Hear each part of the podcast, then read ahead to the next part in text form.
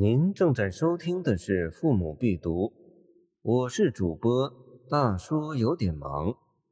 欢迎您点击订阅按钮，收藏本专辑。宿怀，杜甫。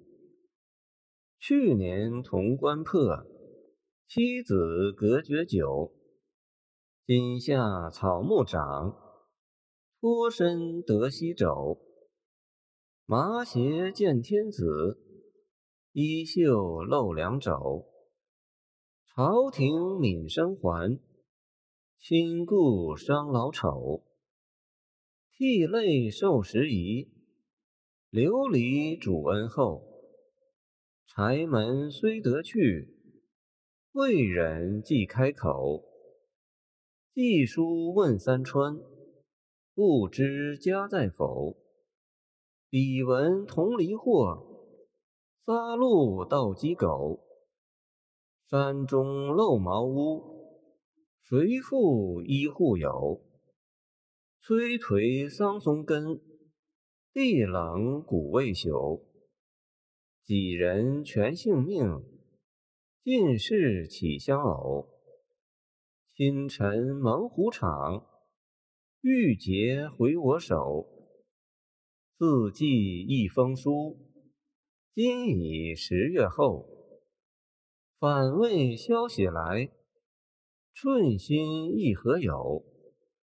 汉运初中兴，生平老旦久。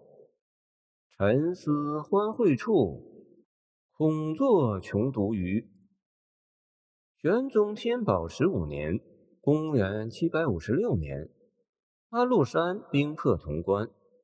携家在白水的杜甫逃难，经华原县、山川县而至福州，寄家羌村。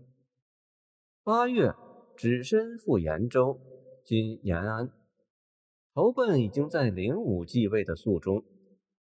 途中为叛军所得，被送回长安。肃宗至德二年（公元757年二月），肃宗进驻凤翔。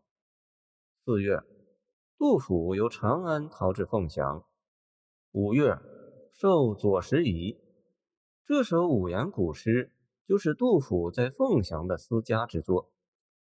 这首诗大致可分为三段，由开头至“未忍即开口”为第一段，从“寄书问三川”至“玉洁回我手”为第二段，由“自寄一封书”。至末篇为第三段。第一段中有几点不能放过：一是妻子隔绝久，从安禄山破潼关到杜甫写诗时将近一年，故云隔绝久。此句是一篇之主，以下各句都由此生发而来。二是今夏草木长。脱身得西走，陶渊明《梦夏草木长》见读《山海经》其一。杜甫逃至凤翔是在四月，故曰今夏。只有草木长才容易逃脱。得西走的得字是很有分量的字眼。三是麻鞋见天子，衣袖露两肘。这两句是说朝见皇上。也顾不得自己的形象了。从侧面也可以看出杜甫要见唐肃宗的急切。清申寒光说这两句，一时君臣草草，狼藉在目。见清仇赵敖，杜诗祥注引。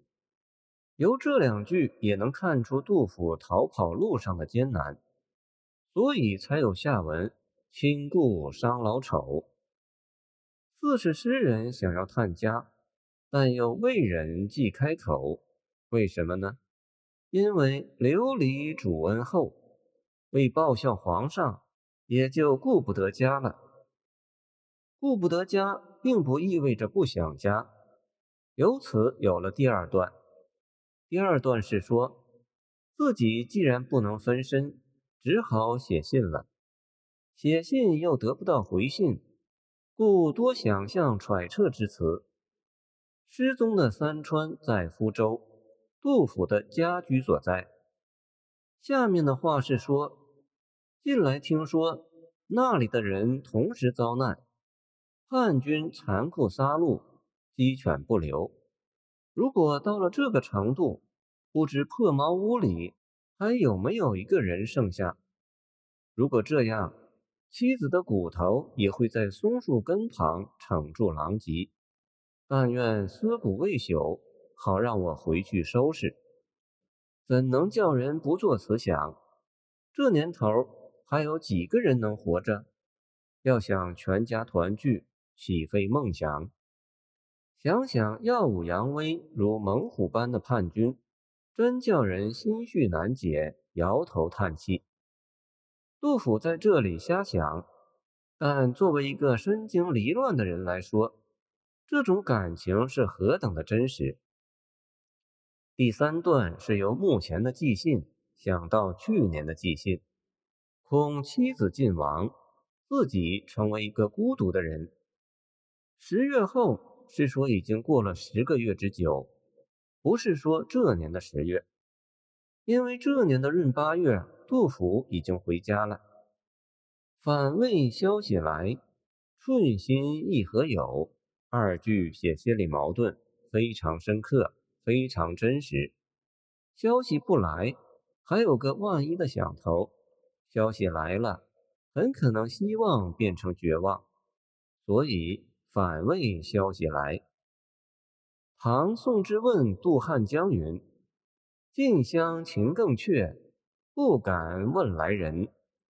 杜甫的诗句与此同一笔意，而语气更加悲凉。唐代诗人大多以汉拟唐，汉韵出中兴，就是唐韵出中兴。当时长安、洛阳尚未收复，故云出中兴。最后四句说国家已有起色，自己又爱喝点酒。如果妻子都在，那该多好啊！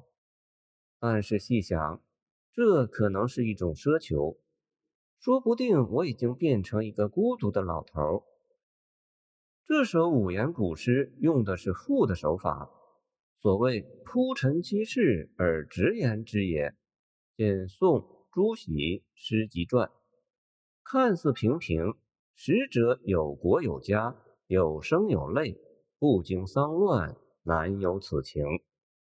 此诗重在思家，但是柴门虽得去，未忍即开口两句，即见杜甫人格之伟大。